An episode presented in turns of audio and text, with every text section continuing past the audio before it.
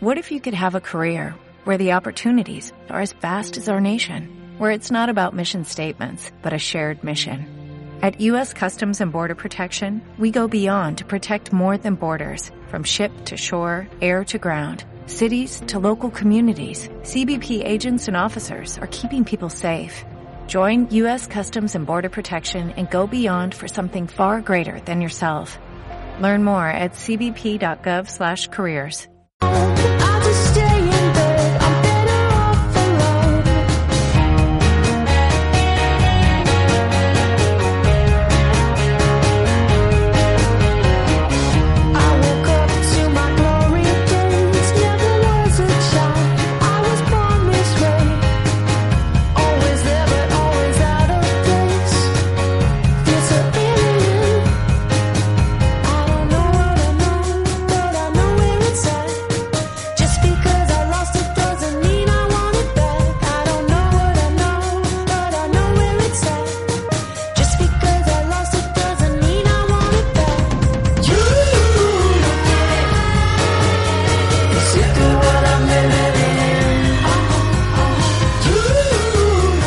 Intermedio Vigo.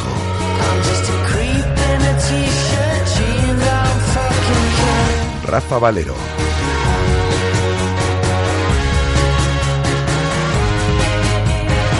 Hola, buenas tardes. ¿Qué tal estáis? Os saludamos desde el 87.5 de la FM y a través de nuestra emisión online para todo el mundo. Radio Marca Vigo, 23 grados de temperatura en el exterior de nuestros estudios y previsiones meteorológicas pues que siguen apuntando a buen tiempo, por lo menos en lo que resta de semana o hasta el fin de semana, que podría llegar alguna nube, pero como digo, eh, previsiones muy positivas de cara a este comienzo de otoño que nos está dejando lo que no nos dio el verano.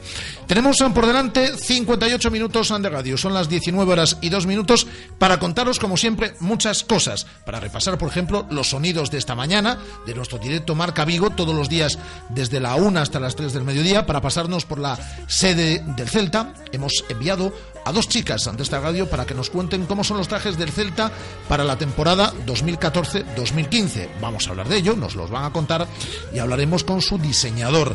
Eh, también eh, tenemos una visita muy especial en la sección solidaria que dirige en esta radio José Luis eh, Barreiro Kigan. Nos va a acompañar la consejera del Celta Carmen Avendaño con una historia personal espectacular, eh, una historia solidaria eh, que creo que merece eh, ser contada y también vamos a hablar de su llegada, de su aterrizaje en el mundo del fútbol. Y vamos a escuchar a Joaquín Larribey, sí, vamos a escuchar a Joaquín Larribey, así que nuestra audiencia femenina atenta porque Joaquín Larribey ha sido uno de los jugadores que ha posado con el traje del Celta, con el nuevo traje del Celta esta tarde en la sede del club y eh, ha hablado para los medios de comunicación y también lo vamos a escuchar. Pero lo primero es lo primero, somos personas de costumbres y eh, esta mañana vamos a repasar los sonidos que se pasaban eh, por nuestro espacio matinal, por nuestro espacio de 1 a 3 del mediodía. Por ejemplo, no todos los días se habla con el deportista olímpico español que suma más a medallas. Este es David Cal. Cinco medallas, una de oro, cuatro de plata. Hoy estaba en los micrófonos de Radio Marca Vigo y nos hablaba de sus previsiones para esta próxima temporada. Es un año muy importante, es una temporada en la que nos jugamos la clasificación para los Juegos. Eh, eh, para conseguir la plaza tengo que quedar entre los seis primeros del Mundial, que va a ser en agosto en, en Milán y bueno, yo creo que es un año, si no más importante que el año olímpico, es, por ahí andará a la par, ya que si no conseguimos la, la clasificación hay que decir adiós a los Juegos, con lo cual eh, este año pues hay que trabajar duro para intentar quedar entre los seis primeros. Para esos mundiales, pero no hay dudas, ¿no, David? ¿Se va a conseguir? Eh, sí, yo creo que sí, que en principio no tendría que haber problema, hay que trabajar mucho, ya que los rivales siempre están ahí, pero bueno, este año que, por ejemplo, el segundo año del ciclo fue un año más suave, eh, conseguí un séptimo puesto en, el Mundial, eh, sí que fue un año que eh, no conseguí un punto de forma como otros años, pero bueno, fue porque el primer año del ciclo entramos muy poquito y el segundo hubo que, hacer mucho volumen de entreno para recuperar lo que perdimos en el primer año. Entonces yo creo que de momento la planificación va yendo sobre lo previsto y bueno, intentaremos este, este 2015 eh, ir al Mundial a pelear por las medallas, eh, ya que así nos aseguraremos eh, la clasificación olímpica. Si todo va bien, conseguiremos una medalla y si no va bien, pues malo será que no quedemos cuarto, quintos o sextos y con eso eh, tendremos la, la clasificación igualmente. Las palabras de David Cal, cinco medallas en Juegos Olímpicos, una de oro, cuatro de plata y es nuestro deportista con más medallas en toda la historia del olimpismo español. Es de aquí y estaba hoy en los micrófonos de Radio Marca Vigo. Como también escuchábamos la rueda de prensa de Fabián Orellana. Sí, de Fabián Orellana, que ya sabéis que habla una o dos veces al año, pues ha tocado hoy. Y hablaba Fabián Orellana en su comparecencia ante los medios de comunicación en las instalaciones de Amadora, por ejemplo, de que no descarta renovar con el Celta después de que estuvo a punto de pirarse el pasado verano. Sí, al 100%. Yo aquí soy feliz, siempre lo, he dicho y, si me llaman no le podría decir que no al Celta y, y ya después un tema de mi representante y eso, pero hasta ahora nada. Y también eh, hablaba de el sueño europeo. Sueña con jugar con el Celta, competiciones europeas. No sé si la próxima temporada en un futuro, pero ese es el sueño del futbolista chileno. Claro, llegar a Europa ahora con este equipo, personalmente para mí poder jugar, no sé, un torneo internacional con el Celta. Pero nada, lo primero, lo primero, y creo que tenemos que conseguir pronto la permanencia y ya después ponernos a pensar en otros objetivos.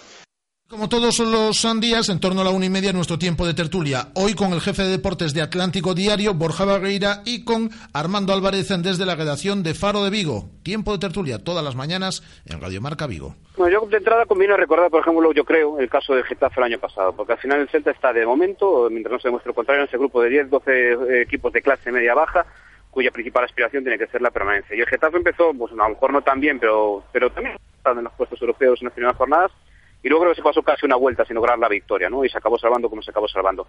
Esto puede ser, digamos, un caso un poco exagerado, pero al final el Celta a día de hoy no está libre de que le, de, que le suceda. Ahora, efectivamente, vienen dos equipos que sí que van a estar peleando por, por Europa. Yo creo que el Atleti en algún momento reaccionará cuando aprenda a gestionar también el, digamos, a dosificar mejor las energías, lo que le supone disputar la, Champions League. Al final el San Mamés se da muchísimos puntos, se da una base para reaccionar y el Villarreal lleva ocho puntos, además destacando que estamos cuatro puntos por encima de él, pero también cierto que ha jugado contra Barça y contra Madrid. Al Barça le exigió un gol en los últimos minutos y al Madrid, bueno, pues la efectividad de Madrid le, permitió al Real Madrid ganar con, con acierto alguna en el marcador, pero en realidad el Villarreal fue superior en muchas fases, ¿no? Entonces sí que son dos equipos que te pueden dar un, funcionar un poco como termómetro de si realmente el, Celta puede, puede aspirar a, a, a la competición europea y aún así, aunque se pasasen con buena nota, pues luego evidentemente quedan muchísimas jornadas por delante, se hace una plantilla corta y estas expensas al final, pues por ejemplo, se hablamos de la importancia de Crondelli, que no se nos lesionó Crondelli, por ejemplo, ¿no? Pero sí que es cierto que yo creo que partido de Villarreal, por ejemplo, este, este, este, este domingo, nos puede servir como una base para calibrar, realmente si, bueno, si tiene cierto sentido ya, no echar las campanas al vuelo, no tampoco pues eh, elevar el horizonte de forma desaforada, sí empezar a ilusionarse un poquito más.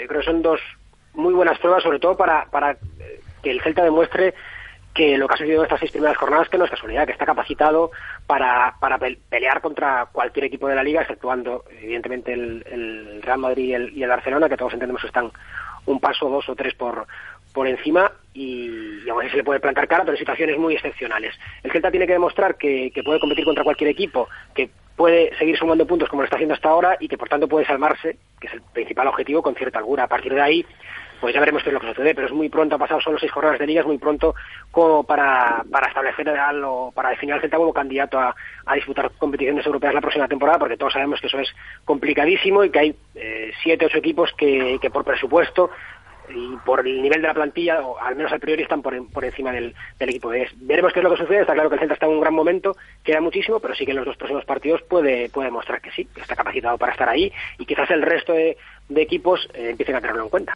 Armando Álvarez y Borja Baguire, en nuestro tiempo de tertulia en el día de hoy. Ya sabéis que aquí la radio la hacemos entre todos y a lo largo de estos últimos días sois muchos los que nos habéis llamado para protestar que queréis ir a Bilbao y que es cómo está gestionando la Federación de Peñas, el tema de las entradas, etcétera, etcétera. Bueno, pues lo mejor o lo indispensable en periodismo es acudir a las fuentes y en este caso acudimos al presidente de la Federación de Peñas, a Pepe Méndez, para que nos explicase qué estaba pasando con el lío del viaje a Bilbao y de aficionados que dicen que se quedan fuera de ese viaje por non ser peñistas? Entradas eh, para Bilbao, como, todo, como todo tipo de entradas que haxa para, para, afición, para, la a afición visitante, eh, están, eh, están, digamos, legisladas por lei. Entonces, lóxicamente, nos non podemos vender entradas por libre, porque a lei non nos lo permite.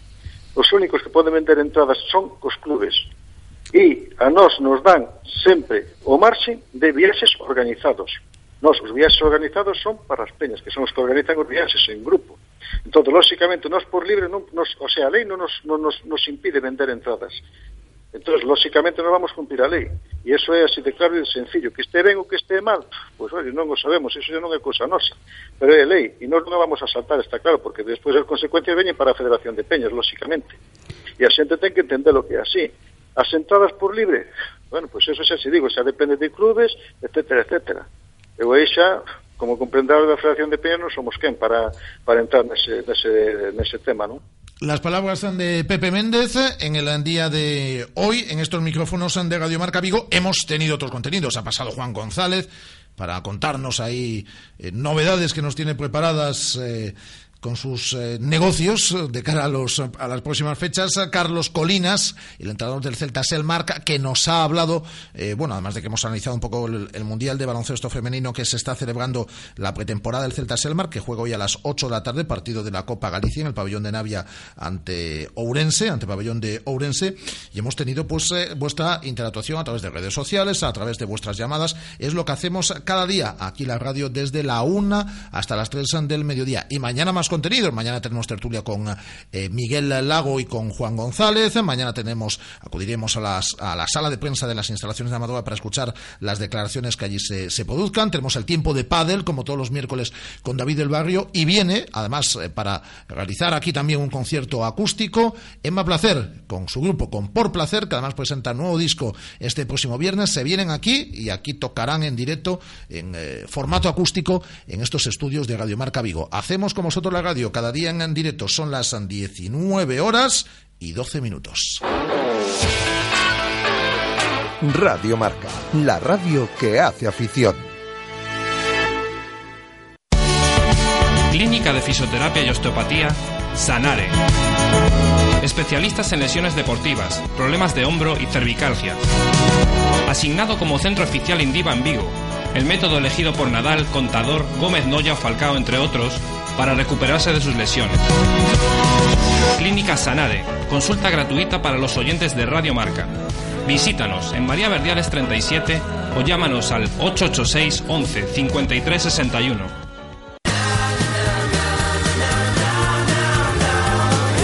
De lunes a viernes, de 1 a 3 de la tarde, directo Marca Vigo.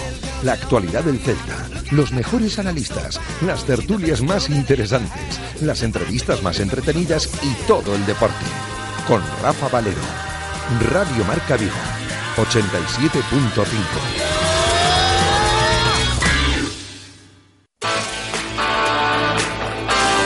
Radio Marca, la radio que hace afición.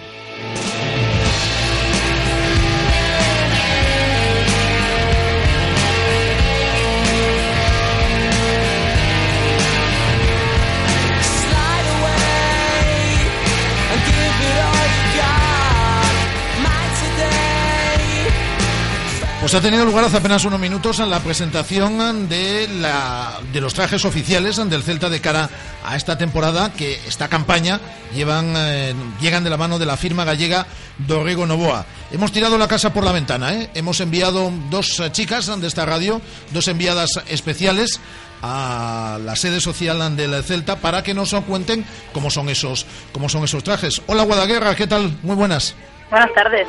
Hola Marta Saiz, ¿qué tal? Buenas tardes. Buenas tardes, Rafa. Bueno, pues en un instante estoy con vosotras, pero creo, Guada, que tienes al lado tuya al diseñador de estos Primero sí, de estos trajes. A Julio Novoa, tengo a mi lado. Te lo voy a pasar para que hables con él un ratito de estos, de estos trajes que van, a, que van a presentar a la plantilla. Muy bien. Hola, Julio, ¿qué tal? Buenas tardes. Hola. Hola, ¿qué tal? Buenas tardes. ¿Qué tal? Buenas tardes. Bueno, suena ahí una música de fondo, se ve que el, que el ambiente es eh, muy bueno, ¿no? Sí, no, nos podemos quejar. Está buen tiempo, estamos muy bien aquí. Bueno, Julio, tengo delante mía el, eh, los trajes o los jugadores del Celta posando hace apenas unos minutos en esa sede social con, estos trajes de la firma gallega Dorrego Novoa que tú has diseñado. Como estamos haciendo radio y hay gente que nos está sintonizando va en el coche, o hay gente que, que, que no, no está visualizando estos trajes como yo lo estoy haciendo ahora, ¿cómo los, cómo los define su diseñador? Pues bueno, son trajes jóvenes de un corte slim, como lo llamamos en nuestro argot, eh, ajustados al cuerpo, con un tejido técnico eh, muy deportivo, que da elasticidad y, y te sientes muy cómodo sin, sin dejar la deportividad, que es lo que buscamos un poco con estos trajes. ¿Y las características de ellos? ¿En qué te refieres? No, me refiero Eh, a, a- las, a las características de que si resultan cómodos a la hora de... Porque ya sabes que, que el traje y la gente joven... ¿Sí? ¿Hola?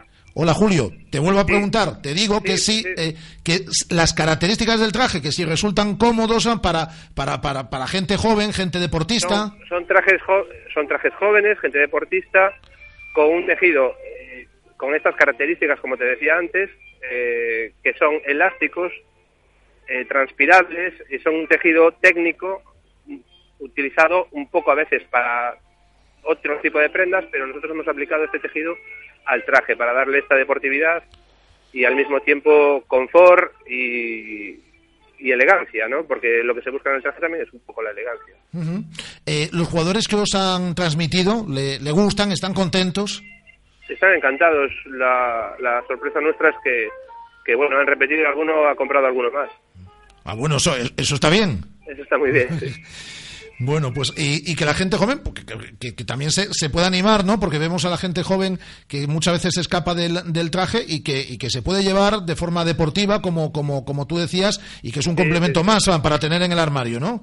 Sí, de hecho, nuestro target de clientes es gente joven. Tenemos otros cortes más amplios también para gente de otras edades, pero la gente joven mayoritariamente es la que consume nuestro producto y, y, bueno, lo utilizan para diferentes ocasiones. Eh, desde una graduación hasta ceremonias, trabajo, etcétera. Incluso la versatilidad que tiene, que puedes usar la americana independientemente y, colo- y ponértela con un jeans y viceversa, llevar el pantalón en plan sport y, y sin americana. Independientemente puedes deshacer el traje. Por eso es muy muy versátil para para el joven. Muy bien, pues y además de la mano de una firma gallega, como es Dorrego Novoa. Julio Novoa, su diseñador. Enhorabuena, ¿eh? Nada, muchas gracias, muy amable. Muchas gracias. Encantado. Eh, Muchas gracias, a ti, encantados Adiós. nosotros, nosotros también.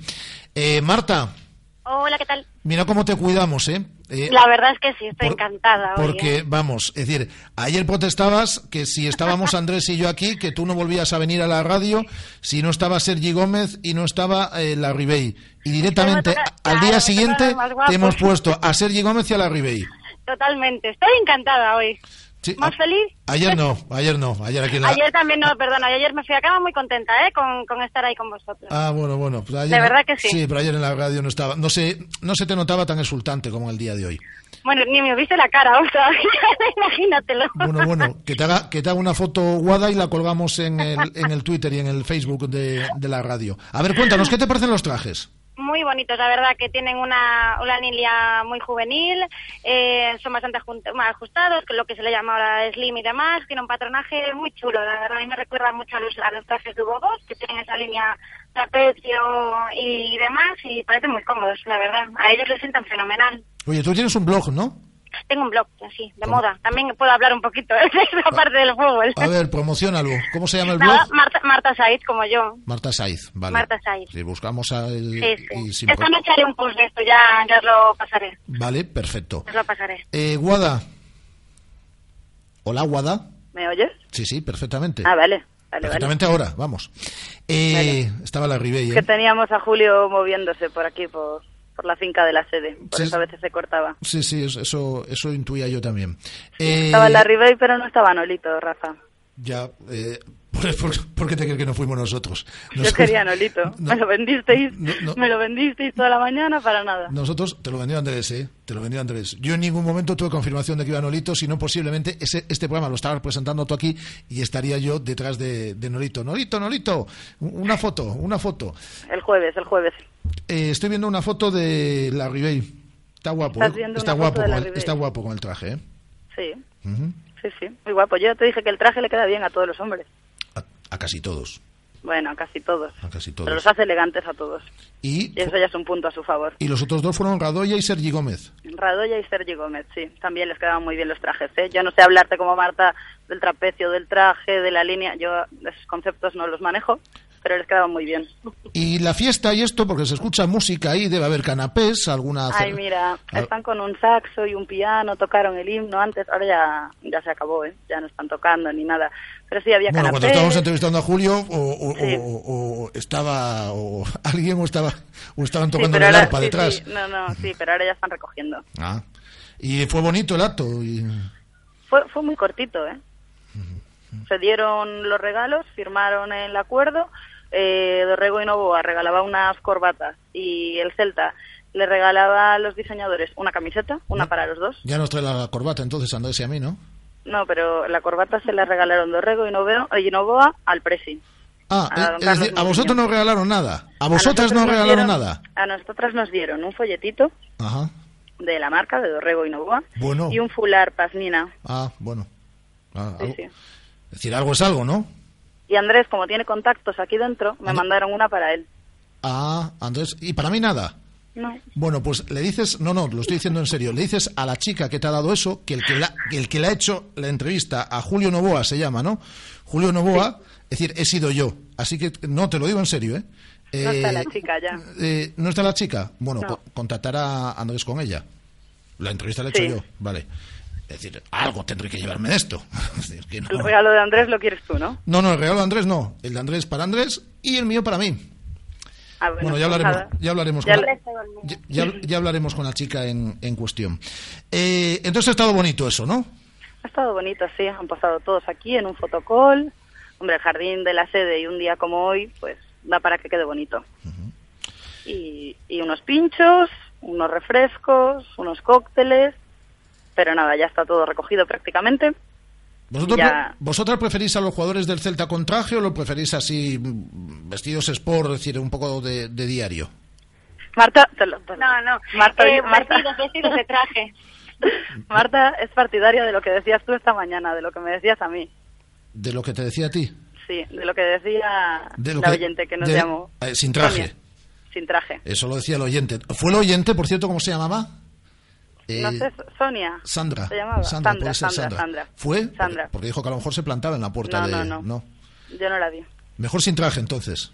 Marta dice que sí. Bueno, yo vamos a ver, con traje están muy guapos. Yo no tengo la oportunidad de verlos sin traje, la verdad. A lo mejor alguno pierde, pero desde luego con traje vamos a quedarnos con el traje mejor. Pues menudo, menudo, menudo negocio está haciendo Dorrego Novoa. Si al final está mejor sin No, traje... no, no, des- no, no, no. Eso no ver, tenemos la oportunidad, la verdad, en serio, ¿eh? Ahora yo como estilista y profesional os digo que los trajes son una maravilla, quedan súper bien y están muy guapos. Dentro de los guapos que ya son, ellos están mucho más guapos hoy.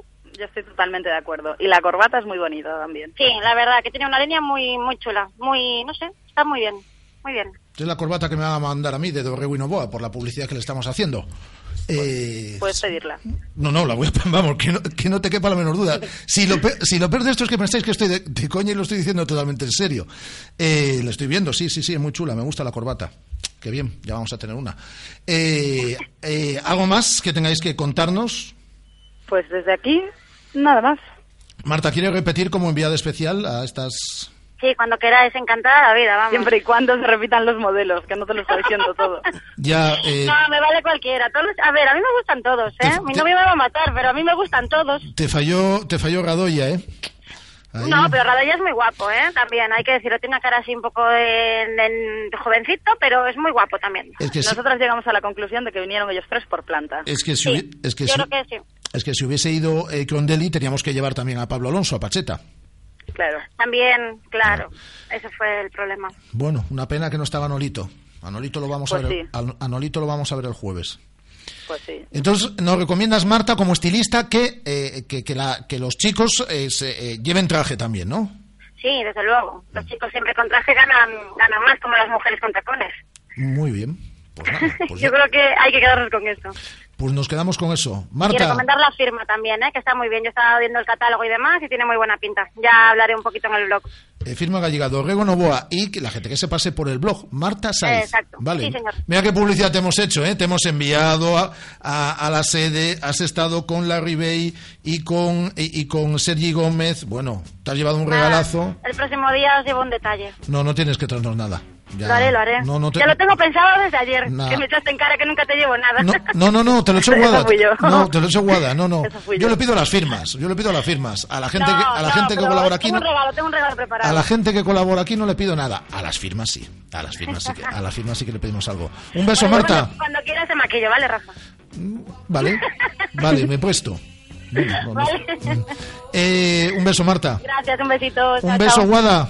Un beso Y saluda por ahí a los, a los amiguetes, ¿vale? a tus amigos, vale. Y a la Ribey. Vamos a escuchar a la Ribey, por cierto, ahora que nos, escuchar, que claro. nos han mandado la grabación. Los programas por la tarde ganan contigo, ¿eh, Guada? Claro que sí. Ya te estoy viendo y haciendo aquí una horita. bueno, bueno, vamos por pasos. Adiós, Así Guada. por teléfono por ahora está bien. Bueno, adiós, Guada. chao, chao. Hasta mañana.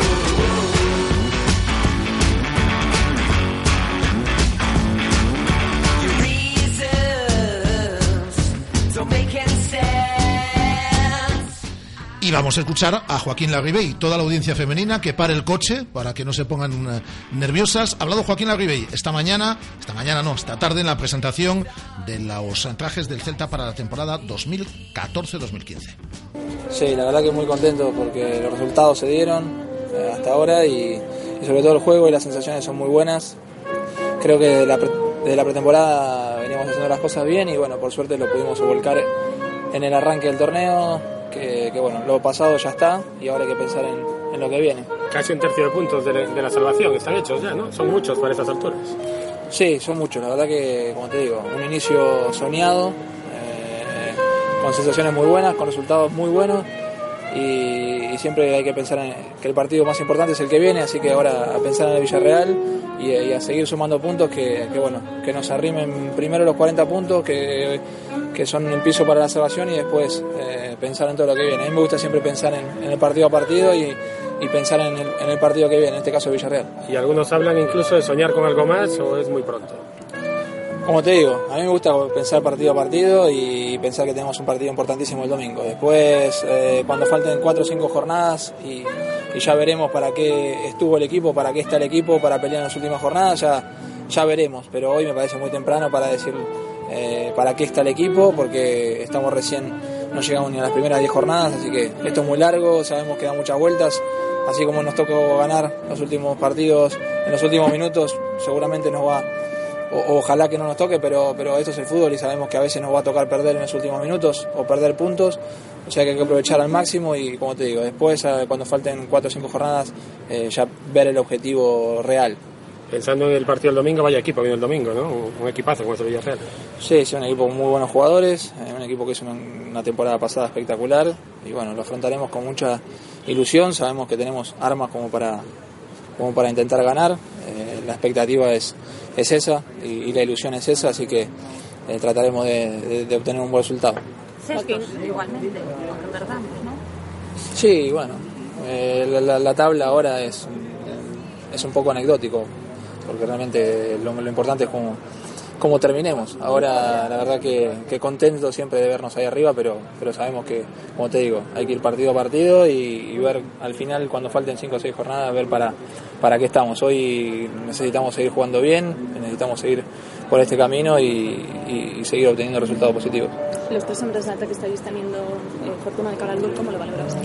Sí, fortuna, no sé si es la palabra exacta, pero, pero sí, creo que estamos teniendo oportunidades, las, las cosas están saliendo y, y eso, soy, soy partidario de cuando salen las cosas eh, a, a la gente de arriba es porque la gente del medio evidentemente asiste y, y cuando las, las cosas salen bien a, los- a la gente de abajo, como, como fue el último partido, que no recibimos goles, eh, significa que, que se hizo un buen trabajo defensivo en, en todo el campo, así que eh, si los de arriba estamos haciendo goles, eh, es mérito de todo el equipo, tanto de los defensas, que sacan bien jugada la pelota para los para los centrocampistas y bueno, los centrocampistas generalmente son los asistidores. ¿Os veis con confianza de cara a la portería? Sí, sí, estamos todos con confianza, el equipo está bien, está pasando un buen momento y, y la verdad que, que bueno, con humildad y trabajo seguir, seguir mejorando, sabemos que siempre hay cosas para mejorar, así que eh, trataremos de, de seguir por este camino para seguir obteniendo resultados. Joaquín Larribey, en eh, la sede social del Celta, en, hablando para todos los medios de comunicación esta misma tarde, hace apenas unos minutos, declaraciones eh, que recogía Aguada, nuestra compañera, eh, a la conclusión de la presentación de esos trajes del Celta de cara a la presente temporada. Hacemos un alto, ya está en estos estudios José Luis Barreiro, Kigan, con su sección solidaria quincenal y con una invitada muy especial en el día de hoy.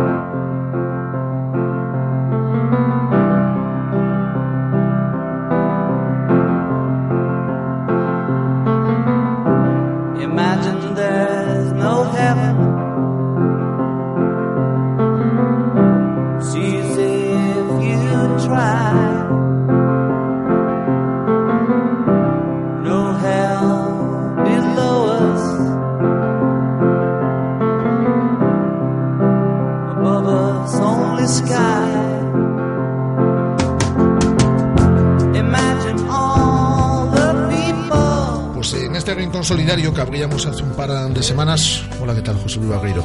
Muy buenas tardes. Muy buenas tardes, Rafa. Aquí estamos. Eh, hablábamos de, de, que personas interesantes, ¿no? Es decir, que tuviesen cosas que contar, se pasasen por aquí por la radio. Yo creo que la primera protagonista en este rincón solidario aquí en Radio Marca pues cumple todos los requisitos, ampliamente. Desde luego yo más contento no podría estar ni más satisfecho de tener a quien hoy tenemos aquí en los estudios de Radio Marca Vigo.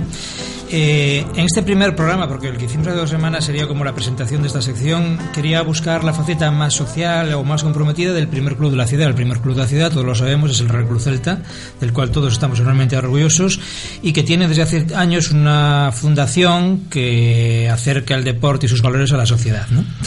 Pero mm, rascando, rascando, desde el año 2006, eh, Carlos Mourinho, el presidente, ha decidido ponerle cara a la parte más social del Celta, fichando, entre comillas, para su consejo de administración a una mujer una mujer, una madre vigués, una celtista, que es símbolo de una lucha contra el mundo de la droga y del compromiso por la justicia durante los últimos cuarenta y pico años en esta ciudad, en Galicia y creo que en toda España, y que esa mujer se llama Carmen Avendaño. Carmen, muy buenas tardes. Hola, ¿qué tal? Buenas tardes. Muchas gracias. Gracias a vosotros. Mm, yo me imagino que todo el mundo sabe quién es Carmen Avendaño, pero es posible que el Celta, que tiene una afición tan diversa y tan joven, hay mucha gente joven que a lo mejor la conoce de vista, pero realmente no sabe que Carmen Avendaño es una viguesa que nació en el año 45 en el barrio de Lavadores, aquí arriba, que es madre de cinco hijos, la mayor de una familia de diez hermanos, ahora ya solo creo que quedan ocho, pero eso tiene que imprimir carácter sin duda, que ha sido durante los años finales de década de los 70, 80, 90 y sigue siéndolo, aunque esas fueron azote de los narcotraficantes y pionera de la lucha contra, contra la droga en este país, fundadora de una asociación tan importante para la ciudad como es Erguete, ex concejala del Ayuntamiento de Vigo y eh, que pasará a la posteridad porque da nombre a un centro de inserción social que hay en esta ciudad, en la Avenida de Madrid, la antigua cárcel, que, como sabe la gente, si no lo sabe, soy yo, se llama Carmen Avendaño. Y además de ser su historia, o parte de su historia, protagonista de una película que se llama Heroína, de Gerardo Herrero, que hace una década se estrenó con notable éxito y que cuenta la apasionante historia de la vida de esta mujer y de sus compañeras de lucha durante esos años aquí en, en Vigo. ¿no? Y que el guion de esa película lo firma Ángeles González Sinde, ex ministra, y que yo soy testigo eh, de, porque fue finalista del Premio Planeta el año pasado, Ángeles González Sinde, yo tuve la ocasión de presentarla en el Club Faro, de la excelente relación que tienen ambas y del cariño que la ex ministra Ángeles González Sinde le tiene a Carmen Avendaño. Bueno, pues, es mutuo, hay que decirlo.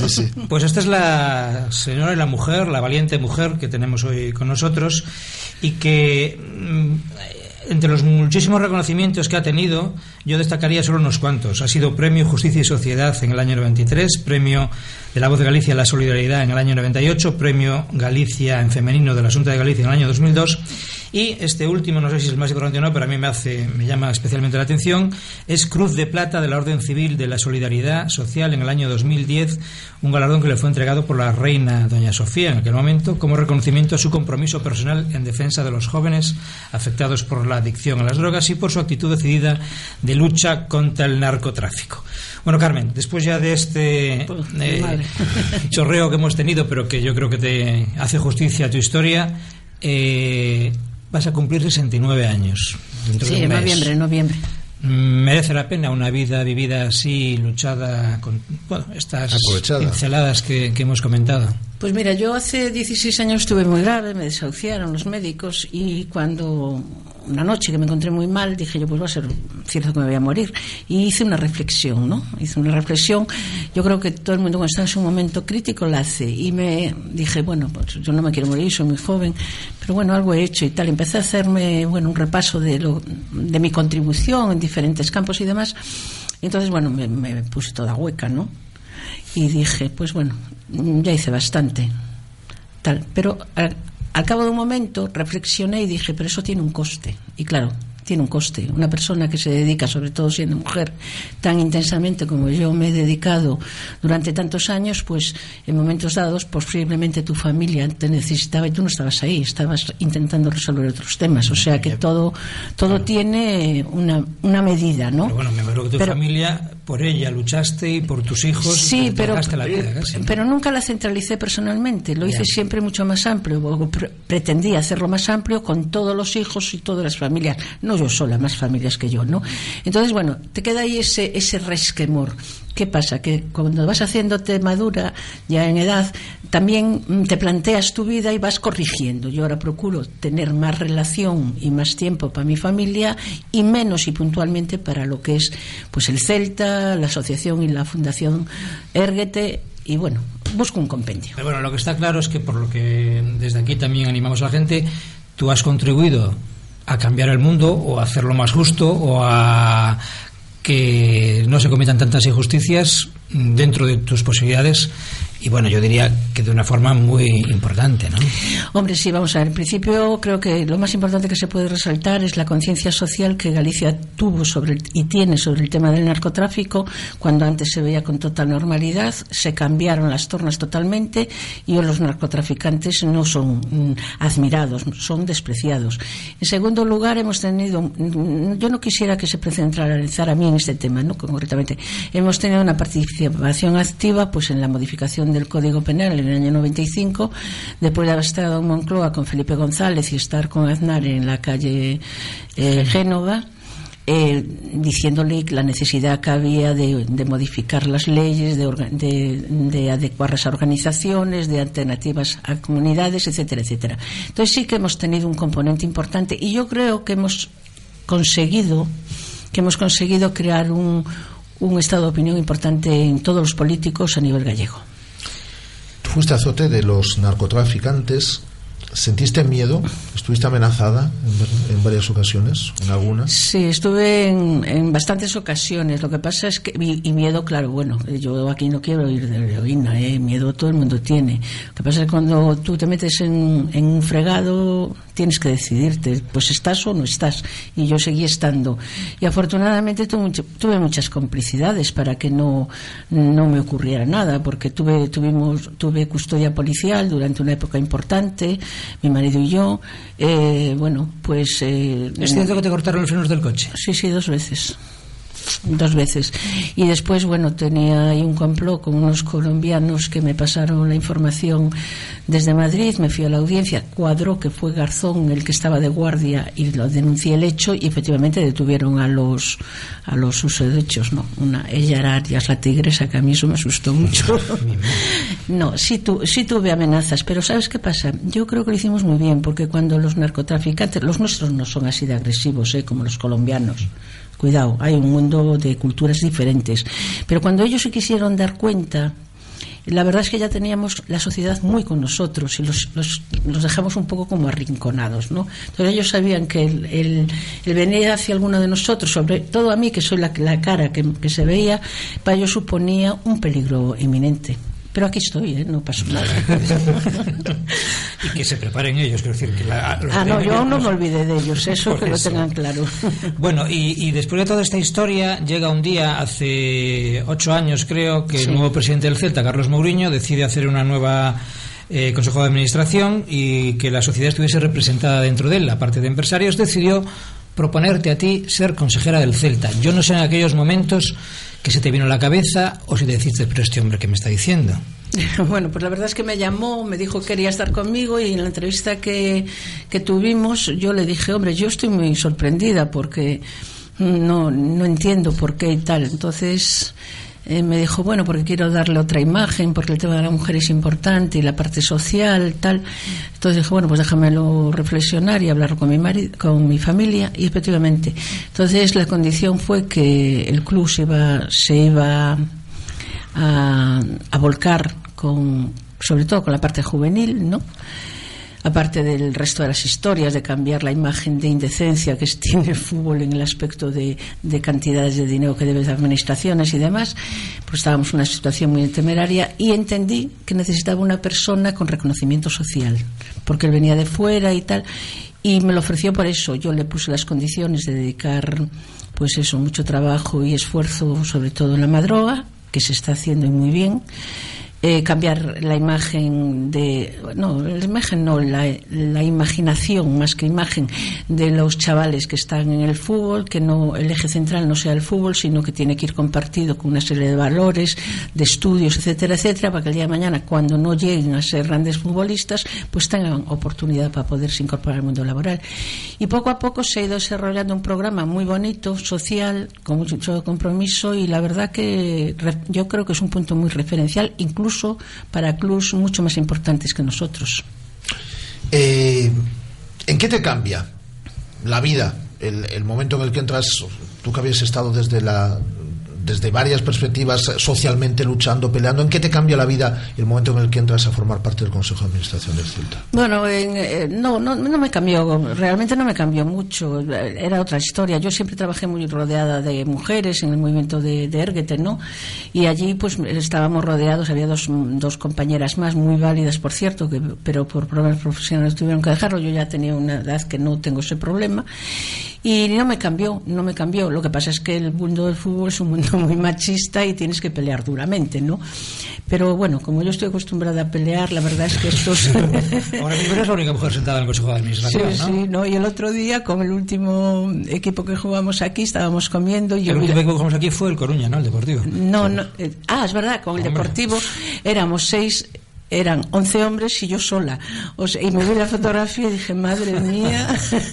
Pero bueno, que no, a estas edades no tienes complejo. Para mí mis compañeros son colaboradores, como yo soy de ellos, y tenemos una relación muy buena, aunque a veces le digo, no hay quien os soporte, hombres teníais que ser. No, pero bien. ¿Es Carlos Mourinho una persona preocupada por, por, por, por, todo, lo, por todo lo social, por, por lo que le rodea? Carlos Mourinho es un hombre... ¿Es sensible? Es tan sensible que trata de evitar demostrarlo, porque lo veis, tiene una cara de frialdad, de alejamiento, pero es quizá de las personas más sensibles que yo conozco. Y tiene un compromiso personal en lo social importantísimo, importantísimo. Un señor que su vida, bueno, pues la tiene más que resuelta económicamente, que es, un, es una persona a la que llegas, yo por lo menos llego muy bien a él, tengo muy buena relación y que tiene una serie de valores que francamente no los demuestra, no quiere, porque se pone así como muy distante, ¿no? Pero tiene un fondo realmente humano muy importante. Hay muchas cosas que sabemos de cara afuera y otras que no lo sabemos. Por ejemplo, tú, que tienes mucha relación con la cárcel, mm. eh, te has llevado a pasear por allí a unos cuantos jugadores del Celta. Creo que unos días irás con otro par de ellos. ¿Qué tal esa experiencia? Y a, los juntos, de, y a la Junta Directiva. Y a la Junta Directiva. ¿Qué tal esa experiencia? Decirle, venga chicos, os voy a llevar a un sitio que os va Pues la verdad es que bien. A ver, a ellos eh, cuando le planteas el tema, bueno, sobre todo la primera vez, ¿no? Eh, es como un poco, uf, qué, qué, miedo allí la cárcel. Porque, bueno, la imagen que se tiene en la calle es que son gente muy peligrosa, con, con trajes de rayas y una bola de acero. Pero eso Entonces, claro, entonces yo me gustaría contar una anécdota la primera vez porque me pareció muy bonita, ¿no?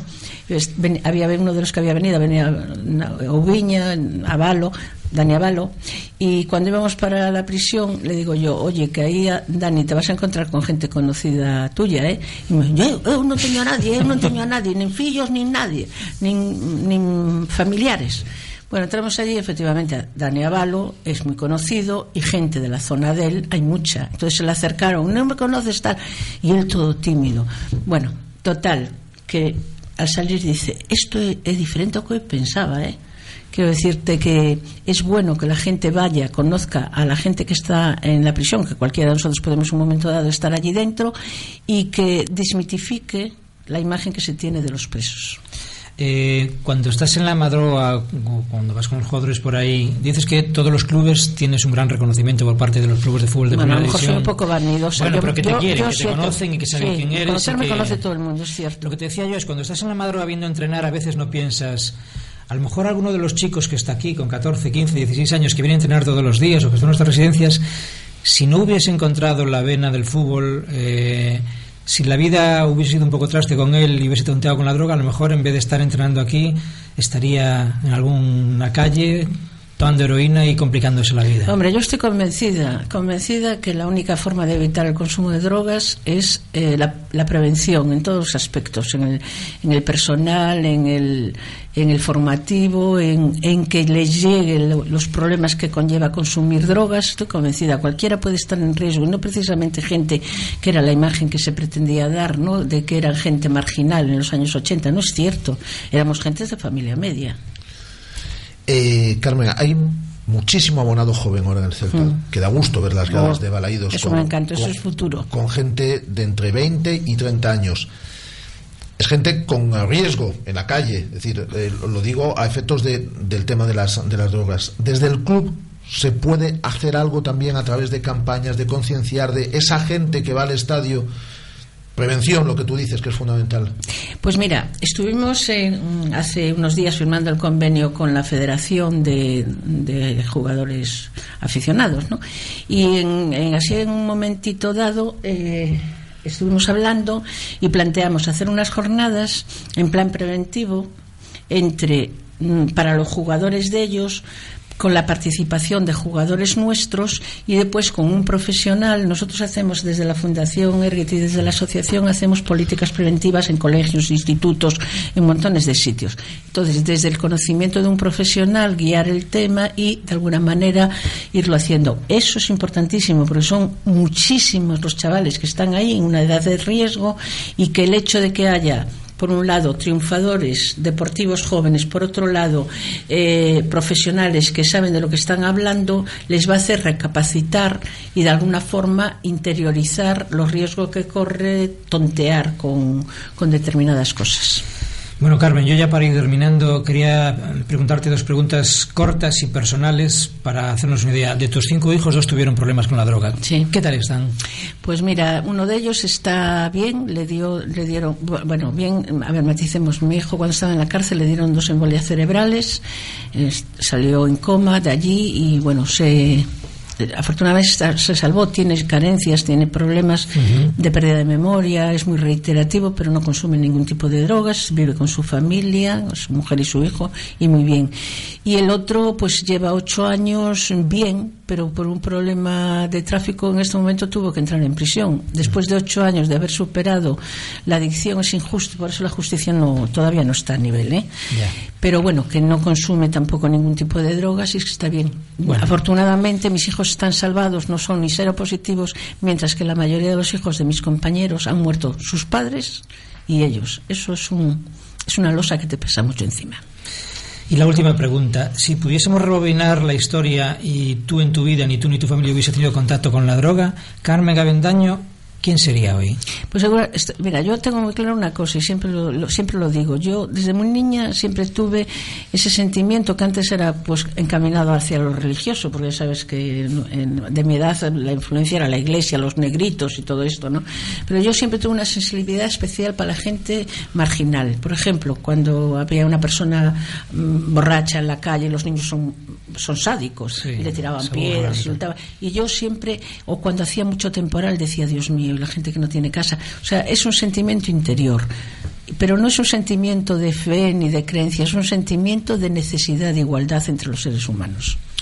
Estaría encaminada pues, profesionalmente. social, por se- ejemplo. No, o a lo mejor una abogada, o a lo mejor médico también hubiese querido ser, pero por ser mujer mi papá dijo que no. Que los niños sí, pero las mujeres casarse y tener hijos.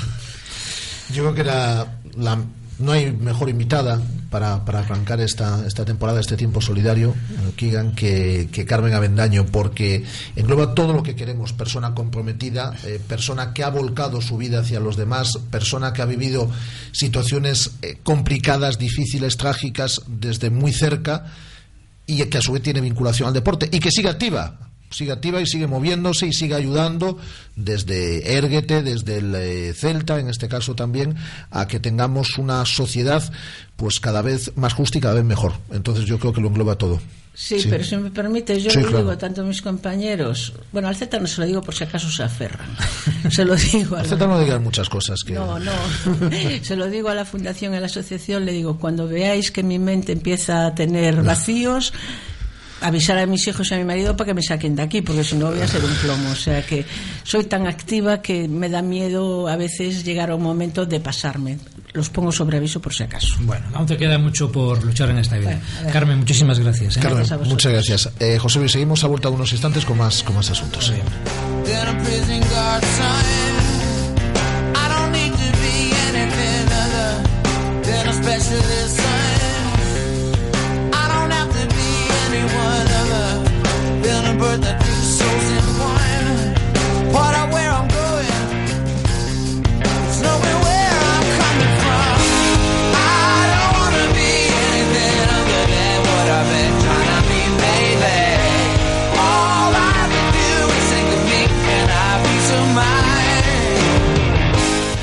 Despedimos, eh, a Carmen Avendaño.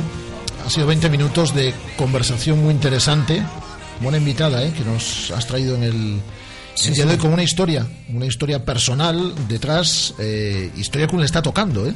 Espero que cada vez que la vean nuestros aficionados o la gente que tiene que ver con el deporte vean lo que hay detrás de esa mujer, lo que ha vivido y por lo que ha luchado, porque bueno, se merece un monumento y, y sigue ahí. Y sigue ahí, es una persona absolutamente vocacionada y entregada a los demás que ahora desde el, Consejo de Administración del Celta bueno, pues está haciendo una labor muy importante. Y, que, y desde Erguete también, desde, desde, hace muchos años. Y lo que nos ha descubierto, que a mí me ha parecido muy interesante, que ha dicho que el presidente es mucho más sensible de lo que nosotros nos pensamos. Eso es un dato eh, también a... eh, ese es el eh, eh, Si lo vemos desde la perspectiva deportiva, ese es el titular que nos deja. ¿no? Es decir, ha, ha contado historias de bastante más calado, ¿no? historias personales, de, con sus hijos además pero ese es el titular que nos deja, es decir, que el presidente del Celta es bastante más sensible de lo que todos son. Vemos y que eh, intenta mostrarnos esa imagen de frialdad para ocultar eh, la sensibilidad que hay detrás del eh, presidente Carlos del presidente Carlos Mourinho. ¿Tienes más invitados en el día de hoy? Sí, pues en esta última parte vamos a hablar de más solidaridad, en este caso a través de las carreras eh, populares o de atletismo que se celebran, que cada vez son más. Aparte, hay una que es eminentemente dedicada a recaudar fondos para causas al 100%, que es la carrera que organiza anualmente Entre Culturas, pero desde hace un par de años un colectivo de Vigo eh, está organizando la carrera contra el cáncer que llega a su segunda edición e este mes de outubro que inauguramos esta semana eh, se va a celebrar el 26 de octubre en nuestra ciudad una carrera donde la recaudación íntegra de las inscripciones va a dedicada a un proyecto, en este caso un proyecto de investigación contra el cáncer que se está haciendo en la Universidad de Vigo. Y me gustaría hablar con uno de esos organizadores, que me imagino que estarán a tope porque a menos de cuatro semanas da mucho trabajo organizar estas carreras y hablamos con Alberto de Miguel, miembro de la organización de la segunda carrera contra el cáncer de Vigo. Hola, ¿qué tal Alberto? Buenas tardes. Hola, buenas tardes. Bueno, pues mm, eh, hemos detectado que ya tenéis abierto el periodo de inscripción, es decir, empieza la cuenta atrás. Eh, cuéntanos un poco, cualquiera que quiera llegar, inscribirse y participar en esta carrera el próximo domingo 26 de octubre, ¿qué puede hacer, eh, dónde se puede inscribir y cuánto será el coste de la carrera para colaborar con esta iniciativa del proyecto de investigación contra el cáncer? la carrera, para inscribirse, con ir a la página web de nuestra página web que es biocontralcáncer.es. Allí hay una sección para inscripciones. Eh, puedes eh, escoger entre un circuito de 5 kilómetros y otro de 10. Y el precio respectivamente de cada circuito es de 5 euros para los 5 y 8 para, para los 10 kilómetros. Además, creo que si alguien lo quiere hacer personalmente, en Deportes Valve, en la avenida de Frau Seguro o en Gimnasio Siglo XXI, que está en la calle Salamanca Ozalo de Bovisa, también se pueden hacer allí las inscripciones, ¿verdad? Sí. Bien, el, recorrido, por lo que hemos visto de otros años, bueno, el asunto es participar, ¿no? Pero esos 5 u 8 euros, dependiendo de lo que aportes, va a ir íntegramente para un proyecto que este año habéis decidido que sea un proyecto que se hace aquí, en Vigo, en nuestra universidad. Eh, un grupo del Departamento de, de, la Facultad de Biología, del Departamento de Bioquímica, Inmunología y Genética, está investigando eh, bueno, unos biomarcadores moleculares que pueden detectar de forma temprana eh, si alguien puede o no padecer cáncer. Eh, me imagino que como todo el mundo en esta época de ajustes no les debe llegar con la financiación que tienen y vosotros vais a colaborar dándole íntegramente lo que se recaude en esta carrera para que sigan investigando este año, ¿no? Sí. Eh, ellos tienen financiación eh, a nivel autonómico, no es muy no es una gran cantidad porque es, es un equipo de veintipico personas en Vigo y aparte tienen financiación de la Asociación Española contra el Cáncer que también patrocina su, su proyecto. Eh, pero cuanto más dinero se recaude, más eh, personas pueden formar parte de ese equipo y se puede hacer más eh, para llevar a cabo esa línea de investigación. El proyecto se llama BB1, que es el término técnico del proyecto, y Javier Rodríguez Berrocal es el director del equipo de trabajo, con el que a lo mejor en uno de estos días y antes de la carrera hablamos para que nos diga lo que va a suponer esto. Y por último, Alberto, mm, ¿quiénes sois Vigo contra el Cáncer? pues ahora somos pocos. Eh, somos eh, yo y un par de personas, bueno, tres, cuatro personas más. Eh, estamos abiertos a que se nos una más gente si quiere ayudar y, o quiere proponer cosas diferentes. es simplemente, se trata de hacer una. de llevar algo a cabo. ¿Sois personas que de alguna u otra forma habéis tenido relación con el cáncer, bien enfermas, en, en contacto con personas que han padecido esa enfermedad, o gente que simplemente está sensibilizada con ese tema y que quiere colaborar, ¿no? Un poco de los dos, sí. Bueno, pues están hechas la, abiertas las inscripciones. Recuerdo la página web vigocontralcáncer.es o en Deportes Balbio o en el Gimnasio Siglo XXI. Y estaba mm, repasando los datos del año pasado. El año pasado fuisteis casi 1.700 asistentes y se recaudaron eh, casi 12.000 euros, que no, no estuvo nada mal, ¿no? Em, una parte de esos eh, de esa recaudación eh, fue en los gastos de la carrera, pero la mayor pues parte de, de ese dinero fue destinado a la AEC ese año y muy contentos porque el año pasado fue la primera la primera de todas las carreras y, no suele haber tanta participación en una primera edición de una carrera en vivo. Bueno, pues nos alegramos mucho de la iniciativa, la vamos a apoyar desde aquí, desde Radio Marca, como no podía ser de otra manera, y que haya mucho éxito, a ver si llegáis, superáis la, el número de inscritos y se consigue una buena recaudación para apoyar al equipo de investigación de la universidad. Alberto, muchas gracias, mucha suerte y volveremos a hablar, ¿vale? Gracias a vosotros. Y para terminar, Rafa. De todas formas, cualquier cosa que hagamos eh, para eh, poder eh, luchar contra el cáncer, esta enfermedad que, que, que, a, cualquiera nos, nos toca de cerca pues, por, por, por, por, familia, por amigos, por es decir, siempre es poco. Claro.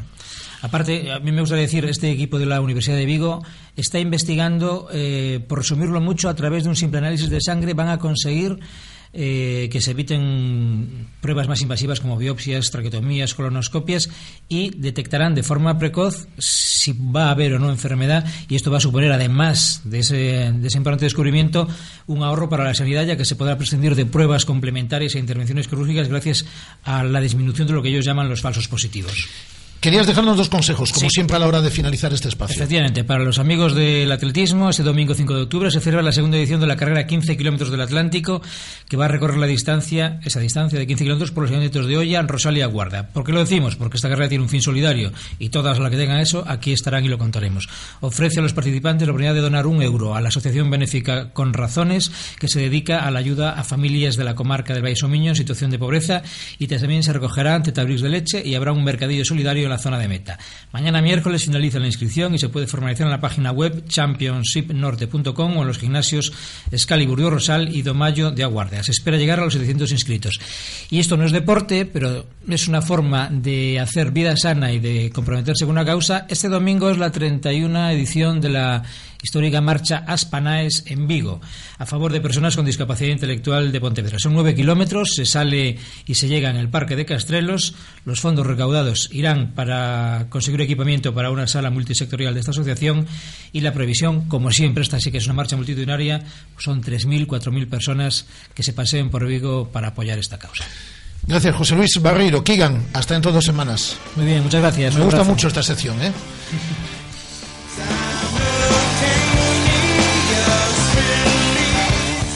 Gracias Andrés Vidal. Llega marcador con Edu García aquí a Radio Marca. Hoy tenemos Champions. Hasta mañana a partir de la una. Más radio.